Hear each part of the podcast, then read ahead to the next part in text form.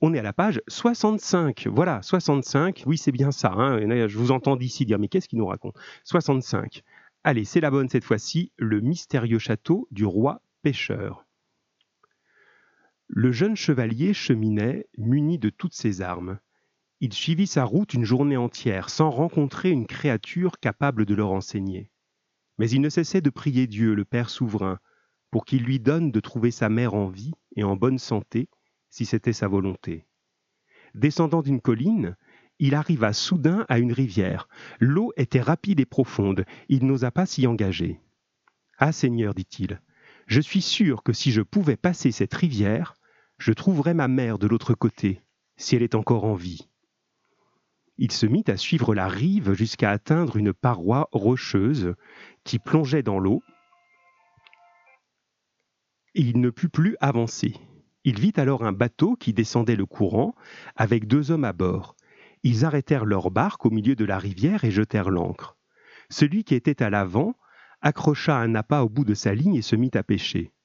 Le jeune homme, qui aurait bien voulu trouver un passage, s'adressa à eux en les saluant. Seigneur, dites-moi si sur cette rivière il y a un pont ou un gué. Un gué, ça permet de passer la rivière en marchant, hein, c'est des pierres un petit peu plus hautes. Non, mon ami, lui répondit l'homme, qui pêchait. Vous pouvez me croire, vous ne trouverez ni pont ni gué. Il n'y a pas un passage à vingt lieues d'ici, ni en amont, ni en aval. Pourriez-vous alors m'indiquer où je pourrais loger ce soir? Je crois en effet que vous en auriez bien besoin. Je vais vous héberger cette nuit. Prenez ce chemin qui grimpe par cette faille dans le rocher, et quand vous arriverez en haut, vous verrez dans un vallon ma demeure, proche de la rivière et de la forêt. Aussitôt, le garçon s'élança jusqu'au sommet de la colline. Mais il ne vit rien, que le ciel et la terre à perte de vue. Mais qu'est-ce que je suis venu chercher ici? Ce pêcheur m'a raconté des histoires, et j'ai eu la sottise de le croire. Mais voilà que soudain, sous ses yeux, parut dans un vallon le sommet d'une tour. Jamais, jusqu'à Beyrouth, vous n'auriez pu en trouver d'aussi belle. Elle était carrée, parfaitement construite en pierre grise, avec deux tourelles sur les côtés. Sur le devant de la tour s'ouvrait la grande salle entourée de galeries. Le jeune homme se félicitait maintenant d'avoir rencontré le pêcheur qui lui avait indiqué un si bon gîte. Il descendit la colline et se dirigea vers la porte. Le pont-levis était baissé et quatre écuyers vinrent à sa rencontre. Deux d'entre eux le désarmèrent. Le troisième s'occupa de donner de l'avoine à son cheval et le quatrième lui passa un manteau d'écarlate tout neuf. Quand il entra dans la grande salle, il vit au milieu, assis sur un lit, un beau et noble personnage aux cheveux blancs. Il portait une coiffure de zibeline noire comme mûre, ornée d'étoffes pourpres. Tous ses autres vêtements étaient de même. Il était appuyé sur un coude devant un grand feu de bois sec. Autour du foyer, quatre colonnes massives soutenaient la cheminée. La salle était de si belle taille que quatre cents hommes auraient pu s'y asseoir à l'aise. Le Seigneur, voyant venir son hôte, le salua. Mon ami, ne soyez pas vexé si je ne me lève pas pour vous accueillir. Mon état de santé m'en empêche. Par Dieu, Seigneur, n'en parlez pas, car je n'en suis pas fâché. Le Seigneur tenta malgré tout de se soulever un peu en son honneur et lui fit place à côté de lui. Asseyez-vous ici et dites-moi d'où vous êtes venu aujourd'hui. Seigneur, j'ai quitté ce matin beau repère. Mais c'est une étape considérable. Vous avez dû partir bien avant l'aube. Oh, mais pas du tout. La première heure du jour avait déjà sonné, je vous l'assure. Pendant qu'il parlait ainsi, un jeune homme se présenta à la porte de la tour. Il apportait une épée suspendue à son cou, et il la tendit au noble seigneur. Celui-ci la tira à moitié du fourreau et vit sur sa lame une inscription qui disait à qui elle devait appartenir et où elle avait été forgée. Elle était d'un si bon acier qu'elle ne pourrait jamais se briser, excepté en une occasion, et seul celui qui l'avait façonnée savait laquelle. Celui qui l'avait apportée livra son message. Seigneur, la blonde demoiselle, votre nièce qui est si belle, vous envoie ce présent c'est une épée remarquable, vous la donnerez à qui vous plaira, mais madame serait très heureuse qu'elle soit bien employée. Celui qui la forgea n'en fit jamais que trois, et il mourra avant d'en faire une autre après celle-ci. Je m'interromps une seconde, on est page 69, puisque quelqu'un me le demande, page 69, troisième paragraphe. Aussitôt, le seigneur l'a remis au jeune chevalier étranger, en la tenant par le baudrier, qui valait un trésor. Le pommeau de l'épée était d'or pur, le meilleur d'Arabie ou de Grèce, son fourreau recouvert d'une broderie d'or de Venise. Le seigneur de au jeune homme. Cher seigneur, cette épée vous est depuis toujours destinée, et je veux que vous l'ayez. Vous pouvez la ceindre, ça veut dire la mettre autour de vous, et tirer la lame. Le chevalier le remercia, saignit l'épée, et il, et la tira nue du fourreau. Quand il l'eut contemplée, il la remit en place. Sachez qu'elle lui allait à merveille. On pouvait être sûr qu'il saurait s'en servir. Voyant un écuyer qui gardait ses armes près de la cheminée, il la lui confia et retourna s'asseoir auprès du Seigneur qui lui avait fait un si grand honneur. La salle était brillamment illuminée de chandelles. Et tandis qu'il parlait de choses et d'autres, voici que sortit d'une chambre un jeune homme. Il tenait dans son poing, par le milieu de la hampe, c'est le manche, une lance étincelante. Il passa entre le feu et ceux qui étaient assis sur le lit et tous pouvaient voir la lance et le fer d'une blancheur éclatante. Une goutte de sang vermeil jaillissait de la pointe et coulait jusqu'au poignet du jeune homme. Le nouveau venu vit ce prodige, mais il se retint de demander comment cela pouvait se produire, car il se souvenait du conseil de son maître. Gornement lui avait mis en garde contre tout excès de parole. Il craignit de commettre une grossièreté, c'est pourquoi il ne posa aucune question. Là-dessus arrivèrent deux autres jeunes gens très beaux, qui tenaient dans leurs mains des chandeliers d'or ouvragés. Dans chacun d'eux brûlaient au moins dix chandelles. Un Graal apparut ensuite, tenu à deux mains par une jeune fille belle, gracieuse et magnifiquement habillée. Quand elle entra dans la salle avec le Graal, une extraordinaire clarté se répandit. Les chandelles perdirent leur éclat comme les étoiles ou la lune quand le soleil se lève. Après elle arriva une autre jeune fille, qui portait un tailloir d'argent. Le Graal, en tête du cortège, était d'or pur. Il était incrusté de pierres précieuses, les plus belles et les plus rares que l'on put jamais trouver sur terre ou au fond de la mer. Aucune pierre au monde n'aurait pu les surpasser. Tout comme était passée la lance, les jeunes filles passèrent devant le lit, et entrèrent dans la chambre, dans une autre chambre. Et le jeune homme les vit, sans oser demander à qui l'on faisait le service du Graal. Il avait toujours à l'esprit la recommandation du noble et sage seigneur. Mais je crains que ce ne soit une grande erreur. En effet, j'ai souvent entendu dire que trop se taire peut être aussi mauvais que trop parler. Toujours est-il qu'il garda le silence. On va s'arrêter là pour cette première euh, longue lecture, hein, mais c'était pour vous mettre dans l'ambiance du chapitre. Alors j'ai entendu vibrer le, téléphone dans tous les sens, donc je vais regarder tout ça. Ce que je vous propose, c'est que pendant que je fais le point sur les présents et les, et, les, les, propositions que vous me faites, vous réfléchissez de votre côté à ce que je vous demandais, de quelle manière vous réagissez à ce chapitre, quelle impression fait sur vous et sur Perceval finalement ce chapitre, cet endroit dans lequel il est arrivé, et quelles questions vous pouvez vous poser à propos euh, de, ce qui se passe dans ce chapitre. Voilà, je vous laisse y réfléchir et je vous reprends dans, allez, une petite minute, hein, juste le temps que tout le monde puisse se poser là-dessus, et on va voir ce que ça donne. À tout à l'heure. Réfléchissez à ce beau chapitre.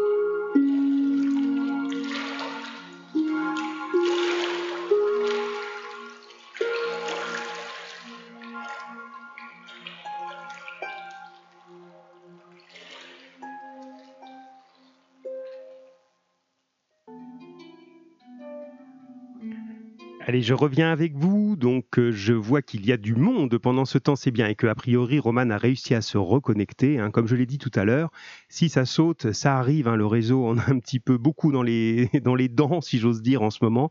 Vous recliquez sur le lien, tout simplement pour vous reconnecter. Alors, j'ai bien Bilal. Hein. Bilal, tu m'envoies des messages sur euh, euh, sur Gmail que je reçois. Donc, je vois que tu es là. Bonjour Bilal, et je, je sais bien que tu es fidèle au poste et au rendez-vous. Et je suis très très content que tu nous écoutes et que tu sois alors je compte aussi sur ta participation. Je dis bonjour aussi à Lucas qui nous a rejoint et qui est avec nous, hein, qui est sur euh, Gmail lui aussi, ou sur Pronote, toi. Voilà, on passe chacun par notre chemin. Euh, on a aussi Chérine, Lucie, alors j'essaie, d'oublier personne. Hein. Euh, on a Célina, voilà, donc c'est très très bien que tu nous aies rejoint aujourd'hui. Et justement, sur la lecture de ce passage, Célina, tu nous dis, il y a beaucoup de surprises. C'est vrai que c'est une, effectivement, peut-être la première réaction que l'on a face à, ce qui est décrit ici, c'est un endroit pour le moins surprenant. Et si j'ajoute ce que Lucie, elle, dit euh, de son côté, elle nous dit, on peut dire que cet endroit est tout le contraire de beau repère. Cet endroit est splendide et magnifique d'après le livre. Donc c'est très très bien. Ce qui est, bien dans ta démarche, euh, Lucie, c'est que tu fais le lien avec le château de Beaurepaire. C'est pas le hasard si juste après le chapitre sur Beaurepaire, notre ami Perceval se retrouve dans ce château plein de surprises, comme le dit Célina. Il a passé une étape, comme on le disait la dernière fois, et en passant cette étape, eh bien, il est prêt à, euh, affronter quelque chose de nouveau. Alors Lucas, nous sommes au chapitre sur le roi pêcheur, donc nous sommes maintenant euh, à la page, si tu nous rejoins à la page 67, ce sera tout bon. 67 à partir de Mais voilà que soudain. Voilà, pour ce que je te je, vois d'ici. Et on a Kenza, je t'ai oublié. Kenza, je te présente toutes mes excuses. Non, je ne t'ai pas oublié parce que j'étais sûr que tu étais là. J'ai vu que tu étais déjà en attente. Euh, mais voilà, mais c'est bien. C'est aussi pour ça qu'on est là. Ça fait du bien de se dire, bah, tiens, on s'entend et on est vraiment là ensemble en même temps, au même moment. Donc, il faut qu'on sache. Euh, voilà, que, que j'ai pas l'air de t'oublier, Kenza. Donc bienvenue à toi. Et je me doute bien que bon, tu le sais, hein, Radio Léo sans Kenza, euh, hmm, ce serait pas vraiment Radio Léo. Hein. En tous les cas, Radio Léo sans les 5e 3, ce serait rien du tout. Donc évidemment que je ne t'oublie pas, euh, ma très chère Kenza, et que je suis content de voilà de t'avoir. Alors, et si on parlait un peu de ce château, les amis, quand même, parce que là, vous m'avez dit que c'est surprenant, vous m'avez dit que c'est un endroit très très différent. Euh, Chérine ajoute qu'elle trouve aussi qu'il y a des surprises. Hein. donc je pense qu'effectivement là-dessus on est assez euh, accordé. Euh, donc on va essayer d'approfondir ces surprises. Et peut-être la première qui va concerner la manière dont notre Perceval arrive là-bas. oui, voilà, effectivement, Roman, hein, le château d'une merveilleux, riche, splendide, tout à fait le contraire de beau repère. Hein. Ça, là-dessus, on est effectivement en train de clairement s'accorder sur cette, cette définition contraire. Hein. Alors, la manière dont notre, notre chevalier arrive sur place est elle aussi assez surprenante. Et je vous posais une, une petite question là-dessus, hein. je vous demandais d'y être en tout cas attentif, et euh, de me dire justement, d'après vous, de quelle manière notre jeune Perceval arrive au château et qu'est-ce qui est étrange dans son arrivée? Donc, je vous laisse le temps de réfléchir à ça en vous demandant euh, tout ce qui va dans ce thème, hein. ce qui est étrange dans la manière dont il arrive au château. Et on se concentre sur l'une des phrases qui est celle où j'ai donné rendez-vous à Lucas tout de suite. On est page 67, euh, à peu près 1, 2, 3, 4, 5, 6 lignes après le début de la page. Je vous relis la phrase si vous l'entendez simplement. Mais voilà que soudain, sous ses yeux, parut dans un vallon le sommet d'une tour. Cette phrase, elle est quand même surprenante quand on imagine que notre Perceval, depuis le début, il marche avec son cheval, il chevauche, hein, sans vraiment savoir où il va. Et on a l'impression que, voilà, il arrive sur ce château d'une manière quand même assez, euh, assez particulière. Alors, là, je vois arriver des choses. Alors, si peut-être après, je vous enverrai une photo de mon bureau. Il y en a partout. Alors, j'essaye d'être sur plein d'écrans à la fois pour vous répondre. Alors, ah, c'est surprenant. Kenza me dit, euh, c'est surprenant et curieux, mais c'est aussi prévisible, très intéressant. Tu peux me préciser ça, Kenza? Le côté prévisible. J'aime bien cet adjectif que tu emploies parce qu'il a, il nous emmène un petit peu plus loin. Et alors, là, je suis très, très, très, très, très, très, très, allez, encore un trait ou deux, très, très, très, très, très, heureux de saluer la présence de Tigrane qui nous rejoint. Euh, voilà, encore un, un, élève absolument indispensable à la vie de notre radio et c'est normal que tu en profites en tant qu'élève qui reçoit des cours maintenant à domicile, comme nous tous. Je suis très très très content que tu sois là, Tigrane, parce qu'on avait eu un petit peu de mal à avoir des nouvelles euh, au début. Hein. on avait du mal avec les connexions et donc je suis content que tu réussisses à te connecter, que tu sois avec nous. Donc je compte sur toi pour euh, euh, voilà pour continuer et pour nous dire un petit peu ce que tu penses de ça. Alors je reçois des choses en même temps. Euh, Roman nous dit Je pense qu'il se méfie maintenant, car il a eu de mauvaises surprises avec le château de Beaurepaire. Ah, ça c'est intéressant. Euh, on pourrait effectivement imaginer qu'il euh, qu'il se demande où il va arriver. C'est vrai que ça peut, ça peut jouer, mais on a aussi l'impression qu'il est finalement ouvert à toutes les aventures. Là où son cheval le portera, il ira. Alors, Isaac entend très mal le cours. Ah, alors j'espère que c'est pas le cas de tout le monde. Euh, là, moi, j'ai l'impression que c'est suffisamment fort. Bon, je peux monter le son si vous voulez, vous me le dites, mais euh, allez, je monte un tout petit peu, mais il faut pas non plus trop trop y aller. Euh, pareil, si c'est peut-être il faudrait se, se, déconnecter et se reconnecter. Alors, on, euh, si, je, reprends, c'est un petit peu parfois dans le fil, hein, excusez-moi, mais c'est les joies du direct. Si je reprends ça maintenant, euh, on peut se dire que le château arrive et apparaît un petit peu comme par magie. Il y a vraiment l'idée de la magie qui se, qui se promène là-dedans. Il n'y avait rien, le, il n'y avait absolument rien à l'horizon, et d'un coup, on découvre ce château qui a l'air clairement d'apparaître euh, comme si euh, voilà un tour de magie avait fait ça. Voilà. Alors et j'ai en même temps que je vous parle la remarque très très juste de Lucas. On dirait que le château était invisible. Oui, c'est exactement cette solution puisque euh, Perceval commence même à s'énerver, à penser que les pêcheurs se sont moqués de lui en lui disant oh, y a un, va là-bas, tu trouveras une demeure et il dit mais non il y a rien. Et d'un seul coup le verbe paraître au passé simple comme ça, ça fait apparaître les choses. Paru un château absolument invisible auparavant. Euh, alors Kenza a précisé sa pensée en disant que Perceval va forcément découvrir quelque chose de magnifique. C'est-à-dire qu'il n'y aurait pas eu autant de suspense si ce château était dévasté comme beau repère. Oui, ça c'est très très fin. Hein. je te reconnais bien là dans l'idée de te mettre dans une logique. C'est pas écrit n'importe comment cette histoire. Donc on fait pas revenir en arrière notre personnage. Euh, Lucie ajoute que Perceval arrive à un endroit de manière aussi surprenante et c'est du hasard d'arriver à un endroit aussi splendide. Alors je suis assez d'accord avec ça, mais je crois que dans l'idée du Moyen Âge et d'une histoire comme celle-ci, il n'y a pas de hasard. Le hasard, il porte un autre nom, il s'appelle le destin.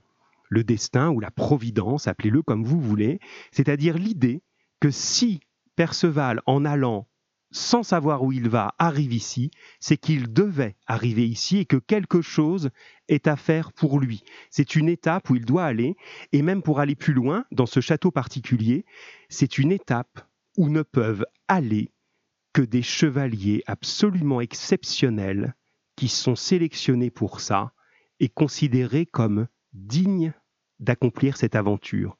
Vous voyez la responsabilité. Lui, il arrive ici avec encore un petit peu sa naïveté de brave Perceval, mais il va falloir qu'il soit à la hauteur de cette, euh, aventure.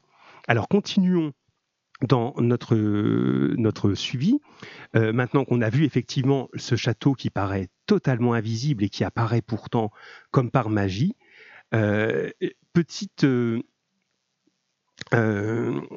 petite Pardon, parce que je reçois en même temps. Excusez-moi, hein, je vais. À la fin, j'aurai quatre cerveaux et ça, se fera en direct. Il n'y aura aucune coupure, vous verrez. Euh, petite euh, réflexion sur la, phrase elle-même, euh, qui pour moi est vraiment importante, hein, que je vais vous relire sur l'apparition du château. Je vous demande, et je vais vous laisser quelques instants pour réfléchir avec cette musique douce et relaxante que je vous mets, je vous demande où est le sujet de la phrase? Parce que ça aussi, c'est assez important dans la manière dont c'est écrit. Je vous poser deux questions, comme ça vous avez le temps de réflexion. La phrase Mais voilà que soudain, sous ses yeux, parut dans un vallon le sommet d'une tour. Dans cette phrase, où se trouve le sujet? Et la deuxième chose, euh, dans la description du château, qu'est-ce qui vous frappe en termes de, c'est les questions que je vous posais, quel champ lexical domine, quel vocabulaire domine dans la description du château et du vieil homme? Voilà, je vous laisse réfléchir à ça. Qu'est-ce qui est frappant dans la description du château et du vieil homme? Et où se trouve le sujet dans la phrase qui commence par Mais voilà que mais voilà que soudain sous ses yeux parut dans un vallon le sommet d'une tour. Voilà, j'attends vos réponses. Je vous euh, laisse réfléchir à ça quelques secondes. Hein, je ne vais pas vous oublier, hein, quelques secondes seulement. Et on se retrouve juste après, chers élèves.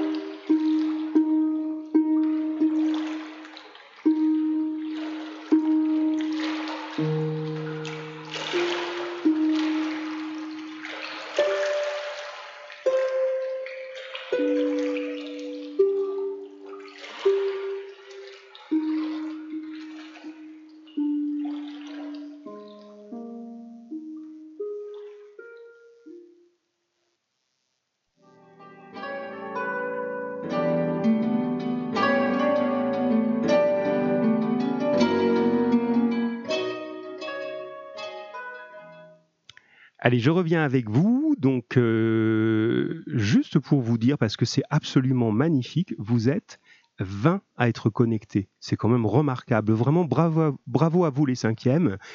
Et, voilà, ça nous montre à quel point c'est important qu'on continue comme ça à travailler et puis euh, à quel point nous, les profs, tous, on peut être très très fiers de vous. Parce qu'on peut s'imaginer que dans la situation où vous êtes, euh, à l'âge qui est le vôtre, c'est quand même pas facile de se dire allez, euh, on va continuer à suivre les cours et vous êtes présent, vous êtes au, rendez-vous, vous savez que c'est important. Voilà, franchement, là, moi, je dis bravo et, et j'ai une grande admiration pour ça et puis pour euh, bah, le courage dont vous faites, preuve en ce moment. Euh, parce que c'est pas facile euh, pour vous, je le sais bien. Alors là, jeunes amis, vous m'avez envoyé des choses, effectivement. alors si on peut, continuez à envoyer par tous les chemins, si ça vous va, s'il n'y a qu'un chemin qui est possible pour vous. Mais si on peut privilégier les SMS, c'est ce qui va le plus simple. Ça me permet, moi, d'être sur un seul écran et d'être plus concentré. Mais bon, si vous continuez sur Pronote, j'ai un Pronote ouvert sur un autre écran, je vous vois, vous inquiétez pas. Alors, je reçois... Euh, alors, on va parler du sujet de la phrase juste après, parce que vous m'avez répondu beaucoup de choses. Mais déjà, moi, je voulais faire la petite synthèse de Roman, qui nous dit que les faits doivent se, penser se passer au moment voulu s'il est là, Perceval, c'est qu'il y a une raison et que l'aventure ne serait pas la même sans ce passage. Euh, c'est très très juste. Tu résumes bien, hein, tu reformules bien ce qu'on a dit à l'instant. Effectivement, euh, il, y a, il y a une raison. Et euh, l'aventure ne dépend pas que de l'endroit où il est, l'aventure dépend du personnage. Et je vois Lucas qui dit quoi? 20 avec plein de points d'exclamation. Oui, Lucas, vous êtes 20, exactement 20. Moi, je dis bravo les cinquièmes 3. Alors, Revenons à notre sujet. Ben, vous m'avez trouvé des choses plutôt bien euh, dans, cette phrase. Hein. mais voilà que soudain, sous ses yeux, parut dans un vallon le sommet d'une tour. Alors, Chérine nous dit le sujet, c'est le sommet d'une tour. Euh, et tu ajoutes, on peut dire qu'il a vu le sommet d'une tour. Donc ça, c'est ta réponse. On va voir après. Hein. Euh, on trouve euh, qui nous dit la même chose que toi. Je pense que c'est... Ah non, mais c'est Chérine que je viens de citer, excusez-moi. Euh, alors, qui m'a envoyé le sujet aussi? C'est sur Pronote, ça. tac, tac, tac, tac. Alors, Euh, le sujet, c'est le sommet. Enfin, je pense, nous dit Kenza. C'est marrant, j'ai vraiment l'impression que tu es présente. Hein. C'est comme si je t'avais là en classe, tu t'exprimerais de la même manière. Enfin, je pense. Hein.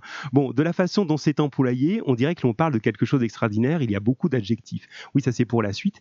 Alors, je regarde si j'ai pas d'autres sujets que j'aurais oubliés, mais je ne pense pas. Tac, tac. Ah si, il y a Lucas aussi. Le sujet est le sommet d'une tour. Bon, vous avez tous gagné. Effectivement, le sujet est bien le sommet d'une tour. Et vous remarquerez qu'il est à la fin de la phrase. Et c'est ça qui crée le mystère. Vous voyez, ça tient à ça des fois quand on écrit une phrase, parce que tant qu'on n'aura pas le sujet, eh bien on aura du suspense. Quand on se dit, mais voilà que soudain, soudain, on se dit, mais quoi, quoi soudain? Sous ses yeux, oui, quoi? Paru, ben oui, quoi Qu'est-ce qui est apparu Dans un vallon, non mais d'accord, mais quoi? Le sommet d'une tour. Ah Seulement là on sait. C'est-à-dire qu'on est comme Perceval en train de faire, ouah, ouah, ouah, ah mais c'est pas possible le sommet d'une tour. C'est quand même pas un détail qu'on rate, ça. Hein. Euh, oui, j'ai un autre.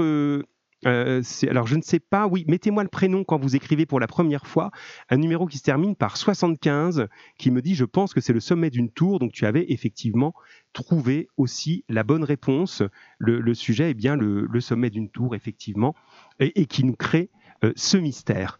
Alors entrons maintenant si vous le voulez bien, dans ce château euh, qui euh, se décrit avec, on est trop intelligent, dit, Kenza, oui c'est vrai, vous êtes très intelligent, qui se décrit avec un champ lexical très, très... Euh, très qui suscite l'admiration, qui provoque l'admiration.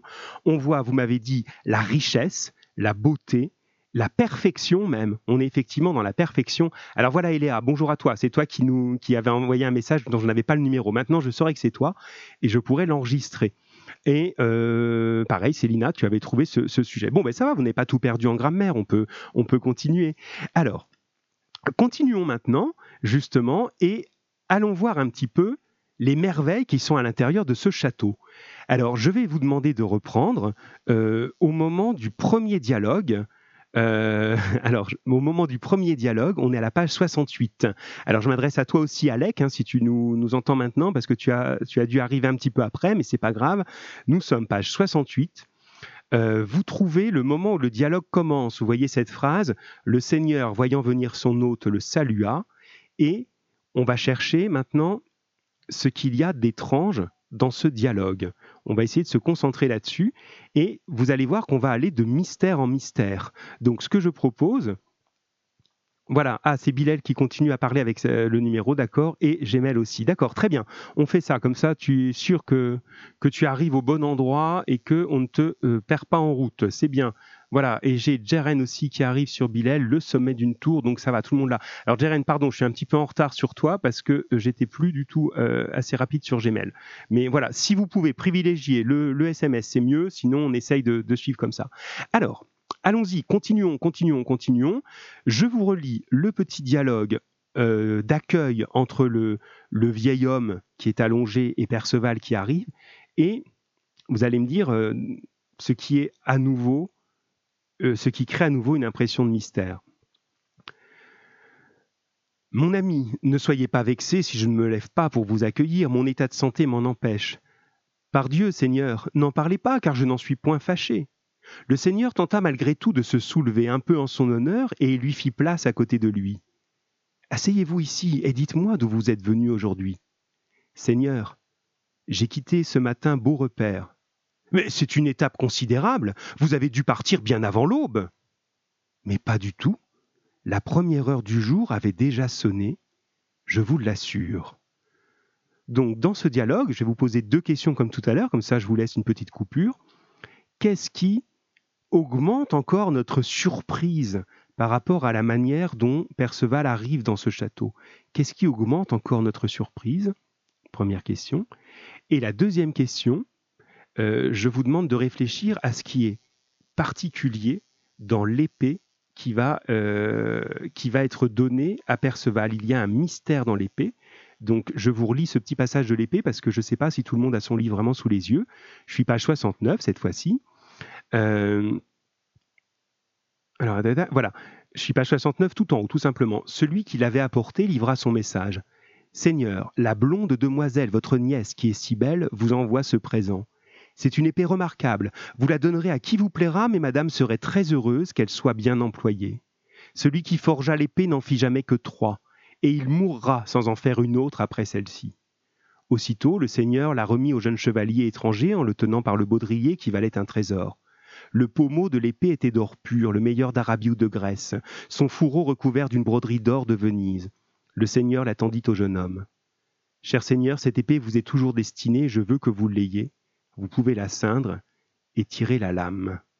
Voilà, donc les deux questions que je résume. Dans le dialogue avec le vieil homme, qu'est-ce qui augmente notre surprise sur le château et qu'est-ce qui est mystérieux avec cette épée? Donc je vous laisse, comme tout à l'heure, quelques secondes pour y réfléchir en musique et je vous retrouve juste après.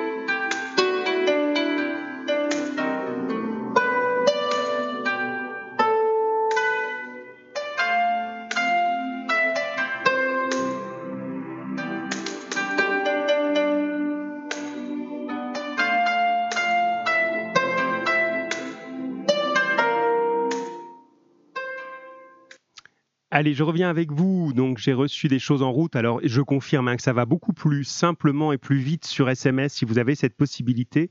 C'est clairement la plus, euh, la plus efficace pour nous tous. Hein. Mais dans tous les cas, euh, voilà, continuez par les autres moyens si, si c'est ça qui est possible pour vous. Alors, si je fais un petit peu le, résumé de ce que vous m'avez envoyé, alors Elsa nous dit que le pêcheur dit à Perceval qu'il a dû partir avant l'aube et que donc ce serait pas logique euh, qu'il soit, enfin que le, chemin était beaucoup trop long pour être fait en une journée de cheval. Hein. On peut pas, euh, on peut pas faire marcher un cheval 24 euh, heures sur 24. Et là, il y a quelque chose d'inexplicable effectivement à, ce niveau-là. Ce que nous dit aussi, je ne c'est Eléa, oui voilà, c'est que ce qui est mystérieux, c'est effectivement l'état de santé de ce, de ce vieil homme, de ce vieux roi. Qu'est-ce qu'il peut bien avoir comme aventure à faire notre Perceval avec un vieil homme euh, comme celui-là? Donc ça peut nous surprendre. Et j'ai Isaac qui nous dit que on a l'impression euh, que, que le vieil homme ne connaît même pas Beaurepaire ou que c'est quelque chose de très, de très lointain pour lui, effectivement.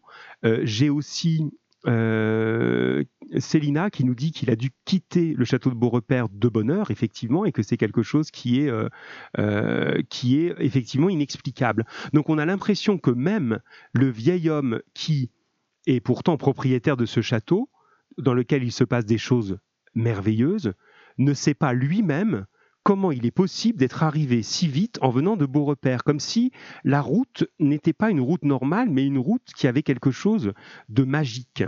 Et euh, c'est cet élément-là qui va être vraiment, vraiment important. Alors, je vois des choses qui arrivent et qui vont euh, compléter sans doute. Euh, alors, Kenza nous dit, c'est très mystérieux. Perceval arrive de manière curieuse, le Seigneur ne se pose aucune question, il donne directement l'épée à notre ami Perceval. C'est très étrange, mais ce qui est plus étrange encore, c'est quand le Seigneur dit celui qui forgea l'épée n'en fit jamais que trois, et il mourra sans en faire une autre après celle-ci. Alors ce passage n'est pas très clair. Oui, bah écoute, on va y revenir, tu as raison. Hein, tu ajoutes un petit peu plus tard que c'est une épée de très grande valeur, et il ne pose pas la question, il la donne à Perceval. Voilà, on est encore dans cette idée de quelque chose de prédestiné, hein, comme si vraiment tout était écrit d'avance et qu'il n'y a même pas de surprise pour eux. Hein. c'est là que les choses doivent se passer. Euh, euh, Romane nous dit qu'elle pense que les deux châteaux se situent juste à côté, mais que le château du roi pêcheur était invisible. Il y a quelque chose comme ça. En tout cas, il y a un chemin qui n'est pas logique, qui n'est pas le chemin qu'on peut prendre normalement par la forêt, et on imagine très bien que quand Perceval sera parti, s'il veut revenir vers ce château, eh bien, il aura le plus grand mal à le retrouver. Euh, voilà ce que confirme également Chérine, hein, c'est pas faisable en une journée euh, de marche. Alors, continuons euh, sur ça pendant que je regarde ce que dit Lucas. Voilà, ce qui est surprenant, c'est que le roi ne peut pas se lever pour accueillir le chevalier. L'épée a été faite par un forgeron qui a fait trois épées de ce genre, mais que s'il en faisait une quatrième, il mourrait. Donc ça rejoint un petit peu l'interrogation de, Kenza, ça, sur cette phrase qui n'est pas forcément très claire. Eh bien, effectivement, regardons euh, cette épée. Elle est un signe de mystère de plus, puisque elle attend Perceval, ça vous l'avez bien compris, mais en même temps, elle est à la fois une marque d'honneur. On ne remettra cette épée qu'à quelqu'un de particulièrement remarquable, c'est Perceval. Mais attention, cette épée, elle contient aussi un défaut il est dit qu'elle ne se brisera jamais, sauf en une seule occasion. Laquelle? On ne sait pas, mais il arrivera quelque chose qui fera que cette épée se brisera, et ce quelque chose est peut-être un avertissement qui, annonce un malheur à Perceval d'une certaine manière. Donc ça, c'est finalement le côté peut-être moins, euh, moins agréable pour lui, hein, moins, moins, moins rassurant. En même temps, pour revenir à la phrase, le forgeron, alors dans l'idée du Moyen Âge et même de l'Antiquité, le forgeron, c'est toujours un petit peu un sorcier. C'est quelqu'un eh, qui manie le feu. Vous savez, le feu, c'est un peu l'enfer. Hein. Il manie le feu, il fait fondre le métal, il a des secrets. Parce qu'on commence à... enfin, les, forgerons savent comment tremper l'acier pour qu'il soit solide. Ils ont leurs trucs qu'ils ne disent à personne. Et un forgeron on imagine quand même qu'il a quelque chose d'un petit peu surnaturel quand il fait une épée et qu'il ne fait pas des épées comme ça à la chaîne. Il en a fait trois, comme s'il y avait trois personnes qui pouvaient être dignes d'avoir ces épées, mais il ne pourrait pas aller plus loin parce que il y a mis toute sa vie. Donc il y a quelque chose vraiment de fondamentalement magique dans cette épée.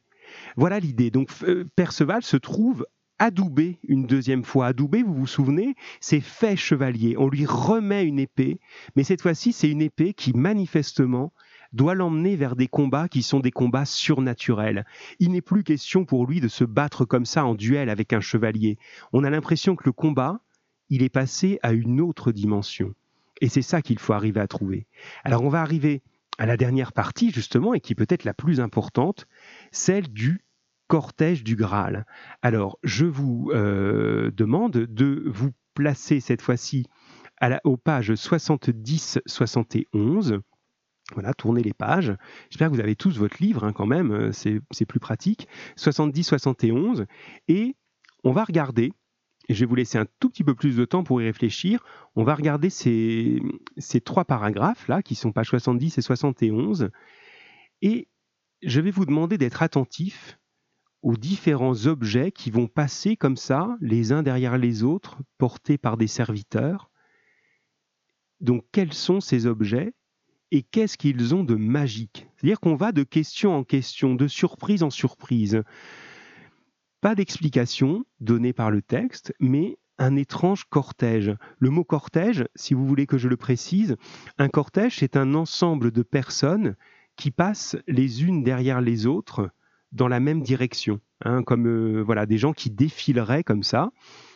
Et on va faire passer sous les yeux de Perceval un certain nombre d'objets. Donc je vous demande de repérer quel est l'objet qui est montré, vous pouvez le noter dans un coin ou l'envoyer en tout cas, et ce qui est merveilleux dans cet objet. Quel est l'objet? Qu'est-ce qui est merveilleux? Et vous ajouterez comment réagit Perceval face à cette merveille. Ça va, je vous redis ça? Quel est l'objet? Vous devez en voir au moins trois. Quels sont les trois objets qui vont passer? Qu'est-ce qu'ils ont de merveilleux? Et comment réagit Perceval face à ces objets merveilleux?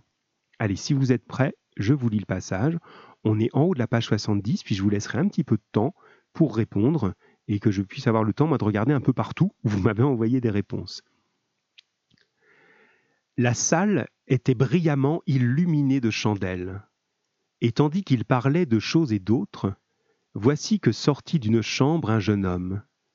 Il tenait dans son poing, par le milieu de la hampe, une lampe éteint, une lance étincelante.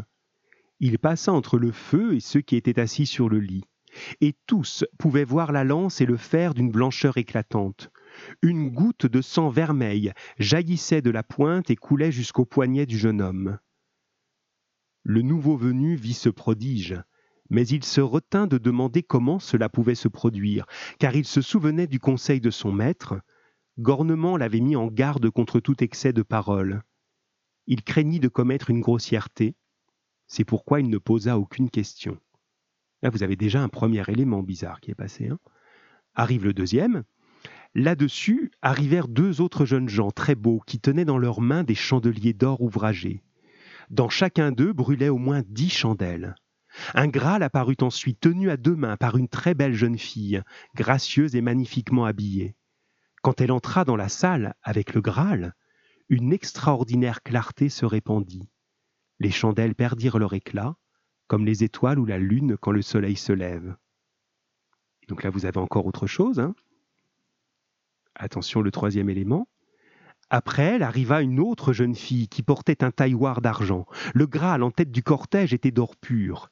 Il était incrusté de pierres précieuses, les plus belles et les plus rares que l'on pût jamais trouver sur terre ou au fond de la mer.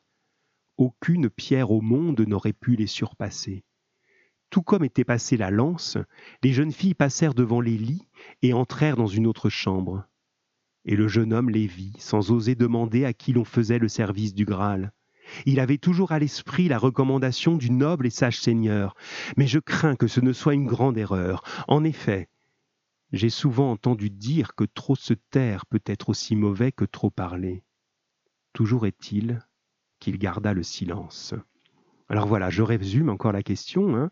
Quels sont les objets que vous avez vus passer comme Perceval sous vos yeux? Et qu'est-ce que ces objets ont de merveilleux, miraculeux, incroyable? Et enfin, comment réagit Perceval? Je vous remets un petit moment de musique et allez, chiche, pendant la musique, parce que là je saurais que je peux facilement vous répondre, pendant la musique, si quelqu'un veut appeler, ce serait super, comme ça on pourrait un petit peu dialoguer en vrai, ce serait je crois plus facile. N'hésitez pas, hein, dès que vous entendez la musique, s'il y en a un qui se dit allez j'appelle et je réponds aux questions, eh bien ma foi, euh, cette personne sera très très très bienvenue, mais sinon on continue avec notre petite méthode habituelle. Allez, je vous laisse réfléchir à ça. Euh, et j'attends éventuellement un appel. Si vous voulez, à vous de voir. Je ne vous force à rien, mais ce serait chouette.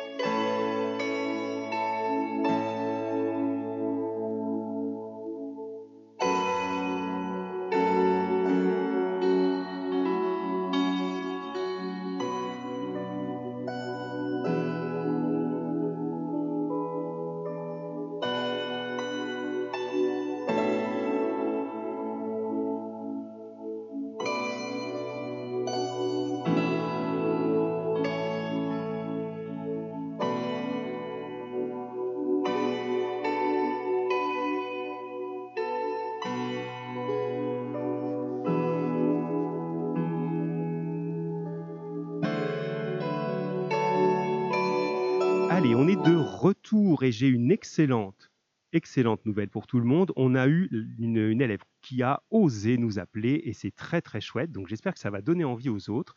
Là, je suis en ligne avec Eléa. Bonjour Eléa.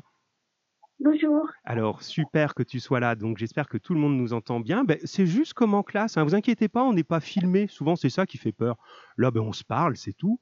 Et c'est un beau cadeau que tu nous fais, Léa, parce qu'on va entendre un peu une autre voix que la mienne. Ça va faire plaisir à tout le monde. Et puis, on va être encore un peu plus proche de ce qu'on aime bien euh, faire en classe. C'est super. Euh, alors, donc, Eléa, est-ce que tu as eu le temps de trouver des éléments euh, justement sur ce qui se passe un petit peu de merveilleux dans, dans, le, dans le cortège du Graal? Qu'est-ce qu'il voit passer, Perceval? Une, une épée remarquable et magique. Oui, alors là, il y a l'épée remarquable et magique, ça c'est vrai, c'est ce qu'on lui a donné, hein, le, le cadeau que lui fait le roi pêcheur. Mais ensuite, quand ils sont en train de manger, euh, de discuter, eh ben, il y a des jeunes gens, là, tous plus beaux les uns que les autres, hein, qui passent et qui portent un certain nombre d'objets. Est-ce que tu en as, tu en as trouvé un? Lance, euh, chandelier et tailleur. Ah bah oui, bah t'en as trouvé plus qu'un, hein, t'as tout trouvé pratiquement. Effectivement, hein. Euh, il y a la, la lance, le, chandelier, le tailloir. Donc on voit passer effectivement ces éléments-là. Donc ça c'est juste, hein. on retrouve un petit peu cette analyse aussi chez, chez d'autres élèves. Par exemple, Kenza dit qu'il y a une lance. Et est-ce que tu as trouvé, parce que Kenza nous le dit, mais si toi tu l'as, on va t'entendre, euh, ce qui est surprenant avec cette lance, elle a quelque chose d'étrange quand même. Euh, elle a une goutte de sang vermeil euh, sur la pointe et elle coule.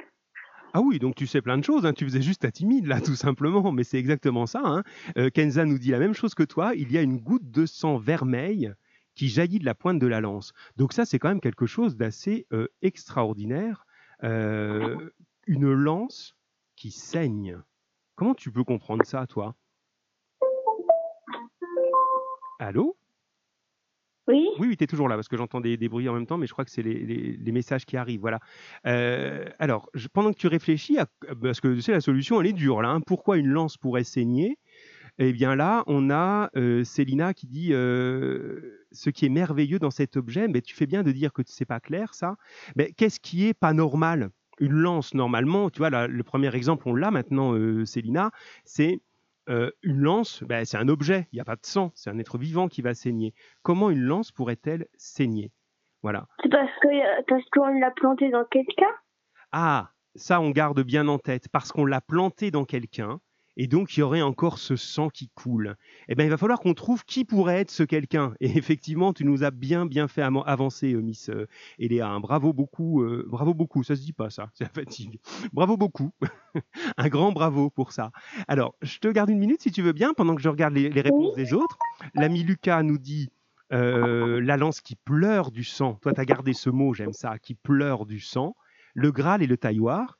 Et ce qui est bizarre, c'est aussi que Perceval ne pose aucune question. Alors, j'essaie de faire le tour pour ne pas euh, attrister quelqu'un dont j'oublierai les réponses. Donc, Lucas, je t'ai cité. Alors, Isaac nous a pas répondu là-dessus. Euh, ensuite, alors, qui est-ce qui nous répond encore? Parce que j'ai entendu sonner là-bas. Alors, attendez, faut que je... Je vous, je vous enverrai une photo du bureau, vous verrez, comme ça, vous comprendrez plus pourquoi, euh, et pourquoi des fois j'ai l'air un peu perdu. Alors, euh, alors Roman, on l'a retrouvé, je pense. Voilà, on parle d'un chandelier d'or euh, chez... Alors, c'est toi, Eléa, qui nous répondait, mais là, je t'ai en direct, donc c'est bien. Chérine a vu passer les chandelles, effectivement, il y a beaucoup de lumière dans ce passage-là, et je crois qu'il y a des choses qui sont arrivées sur le mail là-bas, donc on va regarder ça, oui, je vois qu'il y a un message là-bas. Ah, sur les mails, c'est Elsa. Alors, Elsa nous dit... euh, Ah, Elsa, elle a l'air de pas arriver à se reconnecter. Euh, Bon, je pense qu'il faut qu'elle insiste sur ça. Voilà. Alors, Roman, c'est bon, tu es revenu. Super, Roman. Mais là, c'est de ma faute. Hein. J'ai cru que je mettais la musique, j'ai rien mis en fait. Enfin, moi, j'avais la musique dans les oreilles, mais pas vous. Bon, euh, Eléa, je te remercie parce que tu nous as beaucoup fait avancer. Et allez, je suis sûr que maintenant, il y a quelqu'un d'autre qui va oser appeler pour aller encore un petit peu plus loin que toi. Merci beaucoup, Eléa. Et puis, ben, à bientôt. Allez, on continue. Alors, pour les autres, voilà, donc vous n'hésitez pas, vous appelez, vous voyez, c'est facile, Eléa n'en est pas morte, elle va toujours bien, et on continue. Alors, cette lance qui saigne, effectivement, c'est la première chose qui est assez étrange. Ensuite, vous avez, vous m'avez dit le Graal. Alors, le Graal, ça peut vous paraître euh, finalement un peu décevant, le mot fait rêver, un Graal, mais là, c'est tout simplement un récipient, un récipient dans lequel on peut mettre de la nourriture, euh, alors en métal, en or, hein, il est parfaitement magnifique. Et puis vous avez un tailloir. Le tailloir, c'est un plat aussi sur lequel on va découper la viande, hein, d'où le, mot, le verbe tailler. Donc effectivement, on est dans des objets qui pourraient être des objets assez quotidiens, une lance, un plat, euh, un autre plat, et pourtant, il y a, euh, il y a quelque chose d'étrange. Alors Isaac est toujours là, c'est bien, tu nous dis, il a tué quelqu'un avec la lance, peut-être. Cette lance saigne et pleure en même temps. Alors là, les chers euh, élèves, il faut que je vous fasse rentrer dans le euh, mystère de cette histoire et de cette époque qui est le Moyen Âge, une époque merveilleuse. Au Moyen Âge, on est en train de mélanger des très très vieilles légendes de, de, Bretagne, on appelle ça les légendes celtiques, des légendes qui sont nées un petit peu de la forêt, de contes, d'histoires très très très très très très vieilles. Et on est en train de les mélanger avec des éléments de la religion catholique, qui est extrêmement importante à l'époque, hein, comme vous l'avez vu, hein, Perceval en parle beaucoup. Et à cette époque, les deux se mélangent. C'est-à-dire que euh, les gens pensent qu'on peut trouver des objets merveilleux qui font partie de l'histoire justement euh, de ce à quoi euh, les chrétiens croient. Mais ce qui est intéressant à savoir, c'est que ça n'a pas été inventé par les chrétiens, ce qu'ils racontent là, ça a été inventé bien avant par les légendes, avant même la naissance de Jésus-Christ, et là, ils ont repris ces légendes-là pour en refaire quelque chose de nouveau. Et c'est avec ça qu'on va mieux comprendre euh, cette affaire de, cette affaire de, de lance. Alors Roman, tu dis, tu sais plus trop où on en est parce que tu t'es un peu perdu un moment dans la connexion. Donc là, écoute simplement, on est en train d'essayer de comprendre ce que c'est que cette lance qui saigne, ce plat qui brille plus que le soleil, et euh, ce, plat euh, également euh, très très lumineux, plus que les, que, les chandelles du monde entier. Alors, si je, je vous reprends tout ça, donc il faut que vous ayez un petit peu de culture sur ce que raconte, euh, pour comprendre cette époque, sur ce que racontent euh, les chrétiens. Alors comme toujours, hein, vous savez que c'est comme en classe, hein, on est euh, dans, la laïcité, donc nous, on n'est pas en train de dire c'est vrai ou c'est pas vrai, faut y croire ou faut pas y croire. On est en train de dire bon, il faut savoir que les chrétiens croyaient ça ou croient ça, et ben, nous on comprend simplement, puis après chacun croit ce qu'il veut ou ne croit pas ce qu'il veut. Là, on veut juste comprendre la culture des choses. Eh bien, cette lance, elle peut faire penser à plusieurs choses vous avez au moins la connaissance historique, quelle que soit votre croyance, de euh, la manière dont, pour les chrétiens, euh, Jésus-Christ est, mort. Hein. vous savez, euh, pendant que je reçois que le Eléa qui nous dit que le plat est en or, effectivement, oui, c'est juste. donc le, Christ, hein, selon la tradition catholique chrétienne, a été crucifié, cloué sur une croix. Hein. Vous avez tous déjà vu, au moins dans des tableaux, hein, des, œuvres de peintres comme ça, des représentations de ce Christ en croix. Et euh, si vous allez un tout petit peu plus loin dans cette histoire, donc il est cloué sur cette croix, et une fois qu'il est mort, euh, un soldat romain, ah on a récupéré Elsa, je suis bien content, un soldat romain arrive avec une lance, hein, c'est très haut une croix, il est en hauteur, lui il est en bas, le soldat romain, une lance c'est grand, et pour vérifier qu'il est bien mort, il va lui enfoncer cette lance dans le côté. Euh, voilà, dans le ventre, si vous voulez. Hein. C'est un peu, un peu paragoutant ce que je vous raconte, mais enfin, c'est comme ça que, l'histoire est racontée. Et de, euh, de cela euh, aurait jailli, serait sorti un sang très particulier, puisque pour les chrétiens, le Christ, évidemment, n'est pas n'importe qui. Bien. Eh bien, nos amis du Moyen Âge se disent, mais et si on pouvait retrouver la lance qui a servi à percer comme ça le ventre du Christ, eh bien cette lance serait miraculeuse. Et donc ils imaginent dans cette histoire que peut-être cette lance qui pleure du sang est en train de pleurer sur la mort du Christ. Vous voyez un petit peu comment, euh, comment les choses se, font. Hein. Pour le, ça, c'est la première chose. Donc, deuxième chose, le Graal. Alors, le Graal, lui aussi, il n'est pas inventé du tout par les chrétiens. Il vient d'avant il vient des légendes celtiques et des légendes de l'Antiquité, où on imagine qu'il y a des récipients magiques qui font apparaître tout ce qu'on veut dedans. de la nourriture, des choses, des richesses. Et ah oui, c'est très juste, me dit Kenza. Ben merci, c'est très juste, tu penses, pour l'explication de le rapport avec la crucifixion, c'est ça? En tout cas, tu peux préciser, mais oui, oui, c'est effectivement ce mélange-là. Donc, je termine sur mon, Graal. Hein. c'est un récipient magique qui reçoit comme ça des richesses. Et ça, c'est bien avant le christianisme. Mais alors, quand on arrive à l'époque chrétienne, ils gardent l'idée et ils vont lui trouver un sens en rapport avec le Christ. Et ce sens, ah oui, oui, me dit Kenza, bon, ça marche pronote assez en direct apparemment. Hein. Et ce sens, c'est que on considère que le Graal, c'est peut-être un vase euh, qui a permis de recueillir un petit peu du sang du Christ. Lorsqu'il a saigné sur la croix, peut-être qu'on a gardé un peu de son sang. Et à l'époque du Moyen Âge, on croit beaucoup à ça. Hein. Aujourd'hui, même les gens qui sont chrétiens vont pas forcément croire ça. Hein. ils pensent que c'est pas possible de garder comme ça euh, euh, si longtemps euh, des éléments venant vraiment du Christ. Mais à l'époque, ils y croient. Voilà. j'adore suivre les, commentaires de Kenza. On parle d'un crime en gros, j'adore. Mais c'est ça. On est dans une enquête, une véritable enquête criminelle. Pendant que nous dit que le plat est en or, effectivement, oui, oui, ça c'est Eléa, hein, tu insistes là-dessus et tu as raison. C'est-à-dire que c'est pas un plat qui est euh, le premier venu, puisqu'on est dans quelque chose d'absolument merveilleux, là, comme ça. On est en train de recueillir les éléments de la mort du Christ, quand même, mes amis. Hein une mort très originale. Oui, effectivement, on en parle encore 2000 ans après, vous voyez. Donc c'est une mort particulièrement originale. Et à l'époque du Moyen Âge, on a quelque chose qui s'appelle les reliques. J'ai eu le temps de vous en parler un tout petit peu en classe, mais pas beaucoup. Les reliques, c'est l'idée que si on a un petit morceau d'un personnage très saint, très euh, important euh, religieusement, alors le Christ évidemment ce sera le premier dans la religion chrétienne, eh bien si on a un petit morceau de son corps ou de quelque chose qui a touché son corps, eh bien alors si on fait une prière devant euh, cet élément-là, alors cette prière sera exaucée. On a un grand pouvoir avec ça.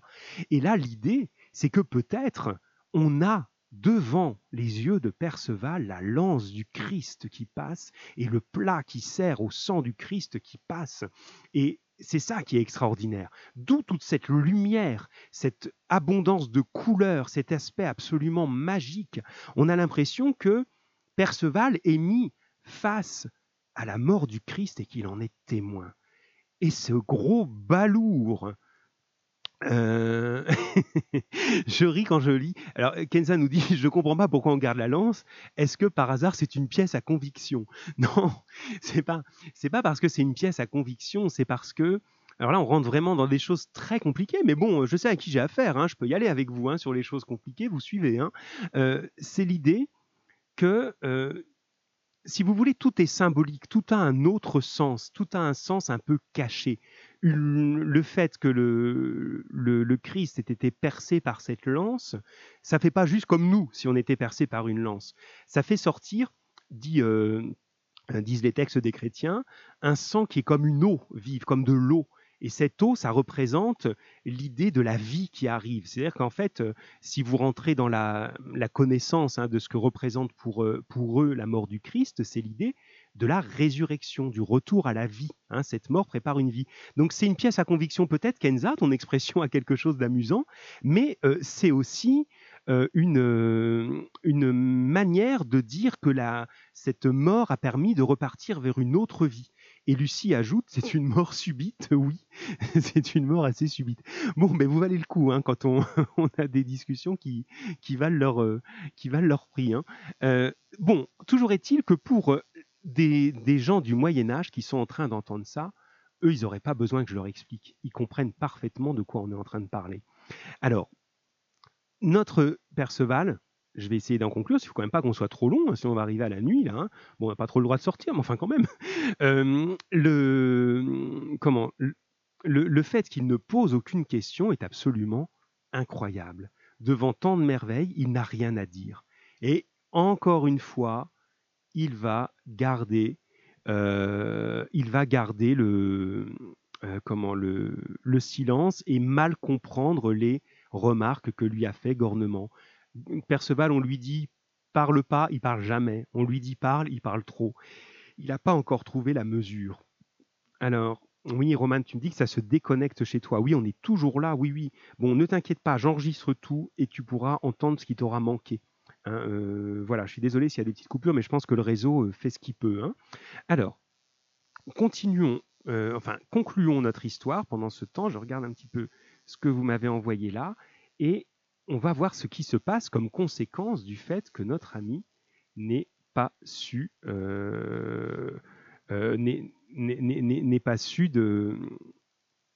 n'est pas su poser les questions qu'il aurait dû poser. Hein, voilà, je, pense que là, l'idée de la lance ensanglantée, euh, Kenza, c'est compris. Hein, maintenant, hein, tu me dis, c'est une drôle d'idée de garder ça, effectivement, mais elle a un sens merveilleux. Elle représente quelque chose de merveilleux. Euh, alors, continuons. Le, euh, oui, donc la fin, évidemment, notre ami ne, dit rien, personne ne le lui reproche sur le moment.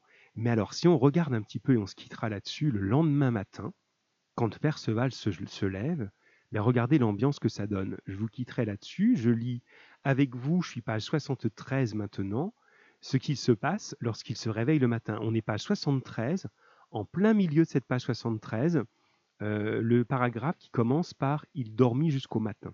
Attention, c'est parti. Il dormit jusqu'au matin. À son réveil, le jour avait déjà pointé. Mais quand il regarda autour de lui, il fut stupéfait. Il n'y avait personne il se débrouilla tout seul pour se lever et pour s'habiller, alla chercher ses armes qui l'attendaient au bout de la table, et les revêtit sans aucune aide. Une fois équipé, il se dirigea vers les portes des chambres qu'il avait vues ouvertes la veille au soir. Mais il les trouva toutes fermées. Il poussa, frappa, appela sans succès, personne, pas un mot. Quand il en eut assez, il alla vers la porte de la salle, elle était ouverte. Il descendit l'escalier, en bas il trouva son cheval scellé, son écu et sa lance appuyés au mur. Il monta à cheval et parcourut les lieux. Il n'y avait personne, ni serviteur, ni écuyer, ni chevalier.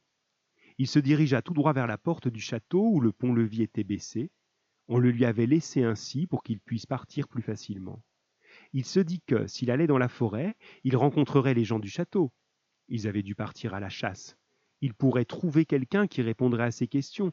Pourquoi la lance saignait-elle? Qui portait-on? À qui portait-on le Graal? Il se décida donc à passer la porte, mais il n'avait pas encore atteint le bout du pont-levis, que déjà celui-ci se soulevait, faisant trébucher son cheval. D'un bond adroit, la bête parvint à se rétablir, mais quand le jeune homme se retourna, il vit le pont relevé. Hé là, toi Toi qui as relevé le pont, réponds-moi Où es-tu? J'ai des questions à te poser Mais c'était en pure perte, car personne ne voulut lui répondre. Bon, ben là, l'ambiance a changé, hein c'est le moins qu'on puisse dire on est à la page 60. Je l'ai dit juste avant, mais d'ailleurs des coupures, page 73, 73, 74, le moment où, euh, part euh, notre ami euh, Perceval. Donc l'ambiance a pour le moins changé. Autant il était accueilli comme un prince la veille au soir, où on lui offre tout ce qui est possible comme cadeau, et notamment cette épée magique, autant il est clairement, si vous me passez l'expression, mis dehors avec un coup de pied aux fesses. Imaginez si vous comparez une situation qui serait nous, imaginons qu'on soit invité chez quelqu'un, vous passez la nuit chez un, ami ou une amie, bon, tout se passerait bien, vous vous levez le matin, il n'y a personne, toutes les portes sont fermées dans la maison, il n'y a que votre chambre qui est ouverte, la porte de la maison est grande ouverte, euh, imaginons que vous soyez venu à vélo, votre vélo, il est tout près devant la porte, l'air de dire, bon, maintenant tu t'en vas. Et dès l'instant que vous allez partir, vous avez à peine franchi la porte, elle claque et elle vous accroche à, euh, pratiquement le dos tellement elle claque près de vous. L'air de dire on vous a mis dehors complètement. Mais d'une certaine manière, c'est ce qui arrive à Perceval. Perceval a échoué dans cette aventure où il devait euh, entrer dans ce monde mystérieux, un peu religieux dont je vous ai parlé. Il n'a pas su poser les bonnes questions. Alors il est jeté dehors. Et à partir de maintenant, ses aventures vont être beaucoup plus difficiles parce qu'il a commis une grande faute. Si on, fait le point là-dessus, on en est quand même à beaucoup, beaucoup de fautes, hein, puisque euh, entre la mère qu'il a abandonnée, la jeune fille à qui il a fait du tort, et euh, le, le, fait d'avoir manqué ses questions au Graal. Donc voilà, on arrive au bout de ce cours. Je vous fais la synthèse de tout ça, un des deux précédents d'ailleurs, parce que j'ai pris euh, déjà un petit peu de retard. Bon, Chers élèves, je vous dis à bientôt.